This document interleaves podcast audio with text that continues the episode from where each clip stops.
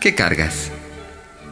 Caminando muy despacio, con una profunda herida, cargando un pesado saco, un hombre va por la vida. Su caminar diariamente es tan triste y tan penoso que hace pensar a la gente que lo que carga es valioso. Otro viajero asombrado le preguntó el contenido de lo que tanto ha cargado por lo que tanto ha sufrido. Cierto día, le contesta, me apedrearon sin defensa y llevo en el saco las piedras para devolverles la ofensa. No puedo perdonarlo, no puedo perdonarlo, decía la mujer que estaba sentada enfrente de mi escritorio mientras se secaba las lágrimas con un pañuelo desechable. Todos los días desde que me traicionó mi esposo, recuerdo cada detalle. Recuerdo la cara de sorpresa de ellos cuando me vieron. Recuerdo cómo estaban riéndose y acariciándose antes de verme. Recuerdo todo, todo.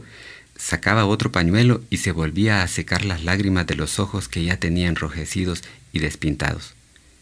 Lo que más siento es no poder vengarme, decía. ¿Cómo quisiera poder ver la cara que pondría al verme pagándole con la misma moneda? y de nuevo otro pañuelo con sus torpes manos. Y lo peor, me dijo, es que cuanto más recuerdo, más rencor siento, y ya estoy enferma de artritis y del corazón, y no siento gozo de vivir.